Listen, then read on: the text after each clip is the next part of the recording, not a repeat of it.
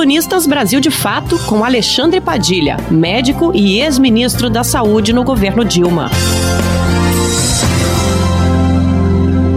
Bolsonaro nomeia uma junta militar para a diretoria da Anvisa. A nomeação de mais um militar para a diretoria da Anvisa é um ato gravíssimo de ocupação militar do território das políticas nacionais de saúde e do SUS no Brasil. Todo mundo se lembra aqui da ocupação militar no Ministério da Saúde quando teve a troca do ministro da Saúde que chegou de paraquedas, não conhecia o SUS. O seu primeiro ato foi cercear as informações de saúde, acabar com a transparência dos dados. Só foram revertidos pela justiça por uma ação dos partidos de oposição, exigindo que o STF pudesse obrigar o Ministério da Saúde a divulgar os dados. Com a indicação de mais um militar para a direção da Anvisa, o governo Bolsonaro dá mais um passo, fica mais uma bandeira em um novo território do Sistema Único de Saúde. A diretoria colegiada da Anvisa é que toma todas as decisões. Todas as decisões são de forma colegiada. Não podem ser feitas decisões isoladas de diretores. O cargo de diretor da Anvisa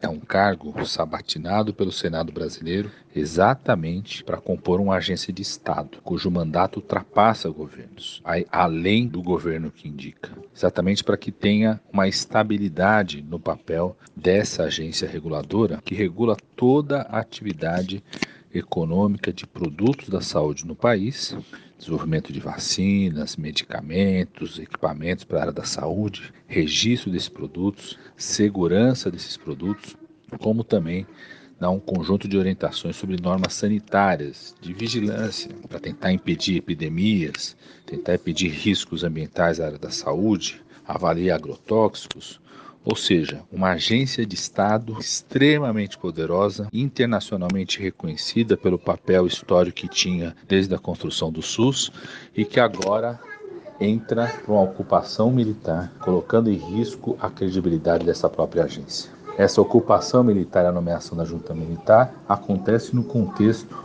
onde todos os olhares estão sobre a Anvisa por conta de suspeitas da postura da Anvisa na avaliação do desenvolvimento de uma vacina para a Covid-19. Aquilo que gera uma suspeita se reforça ainda mais de que Bolsonaro está disposto a usar todos os instrumentos do Estado brasileiro para impedir, de um lado, que o povo brasileiro tenha de acesso a um direito que é seu, que caso seja descoberta uma vacina, que essa vacina chegue a todos e todas brasileiras de forma garantida pelo Sistema Único de Saúde.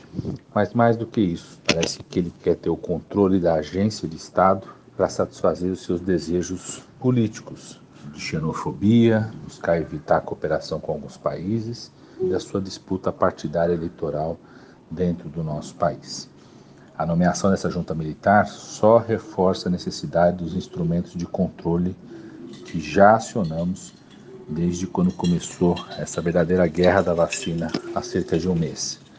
O papel do Tribunal de Contas da União, que tem que acompanhar passo a passo os procedimentos dos técnicos e diretores da Anvisa sobre a avaliação de vacinas e de outros produtos para a Covid-19.